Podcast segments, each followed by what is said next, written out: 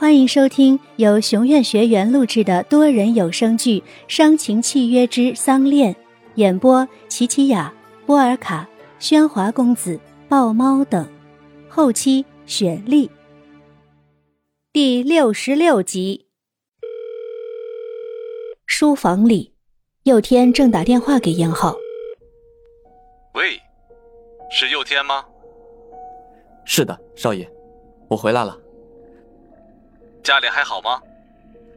佑天停顿了一下，继续道：“呃，没什么大问题。好，看来恩雅照料的不错。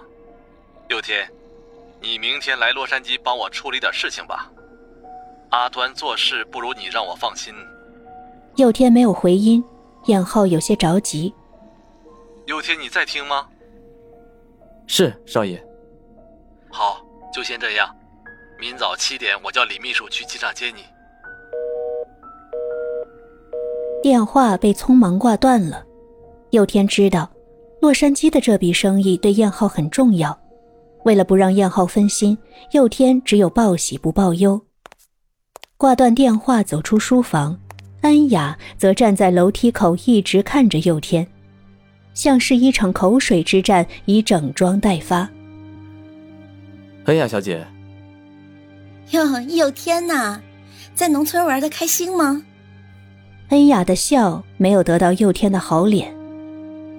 听说您辞退了一些佣人。佑天的话很直接，不去和恩雅绕弯子。嗯，是啊，怎么了？没什么，只是聘辞的事务一直都是我的职务，这次我不在，劳烦您来处理。是我的失职。今后我会严加对佣人的管理，不会再弄得人心惶惶。你说是我弄得大家人心惶惶吗？我当然不是在说您了，恩雅小姐。朴管家，恐怕你还不知道吧？燕浩离开之前，把这里的一切都交给我管。看到一些佣人在做一些不本分的事情。你说，留还是不留呢？恩雅的表情开始得意起来。如果今后要在郑家立足，她就得让朴佑天清楚的明白，这个家到底是谁说了算。这些佣人的工作都是我安排的，工作安排的都很紧密。我相信，应该不会有多余的时间去做不本分的事情。那些被设了禁足令的人去散步，衣来伸手，饭来张口，那伺候的可不比我们差呢。你说说看，这郑家的家规什么时候就变得这么儿戏了？那身为正室的大太太，却要去做下人的活儿，这又是哪条家规上写的呢？是啊，朴管家。身为正室的大太太，竟然是无视家族威严，还有这高贵的身份，在家里就干起下人的事情来了，真是让正室丢了脸呢。哎，你去问问，是谁叫他这样干的？抓出来呀，一定要严惩。你，佑天知道，自己踩中了恩雅下的套，以白露的性格，一定不会指证恩雅。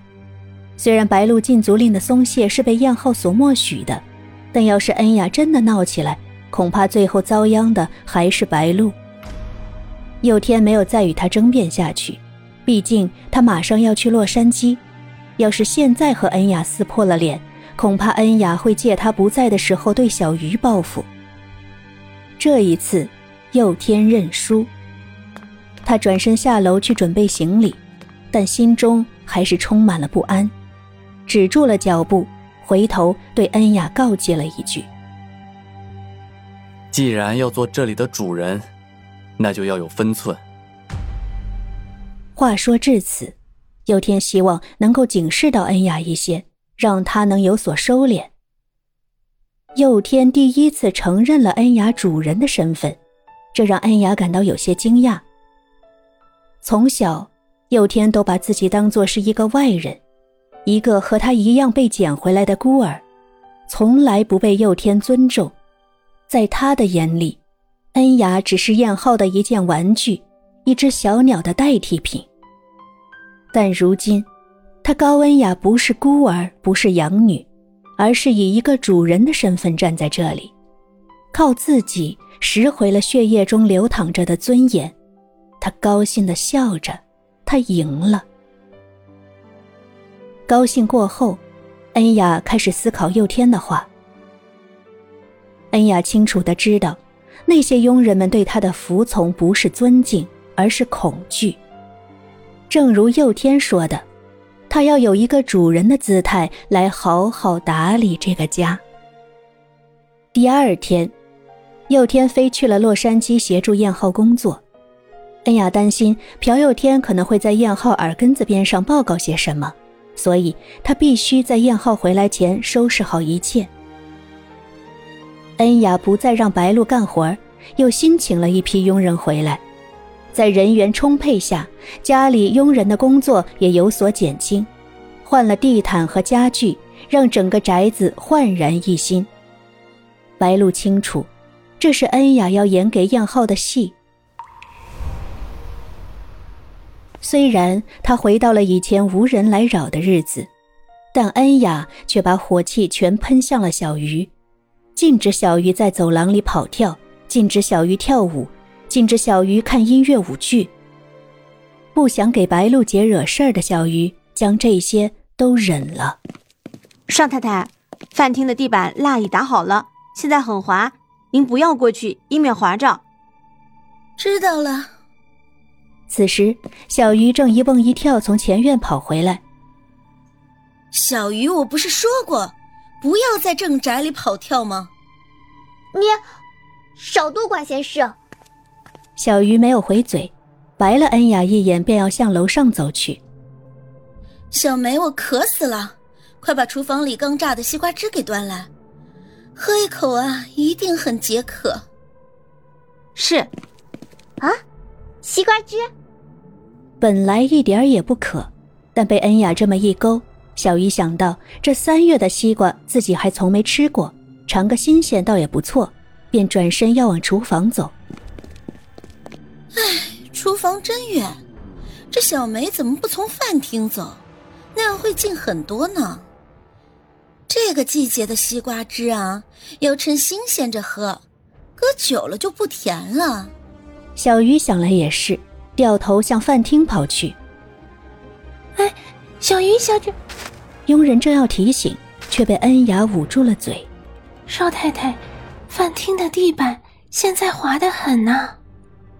不滑不就没戏看了吗？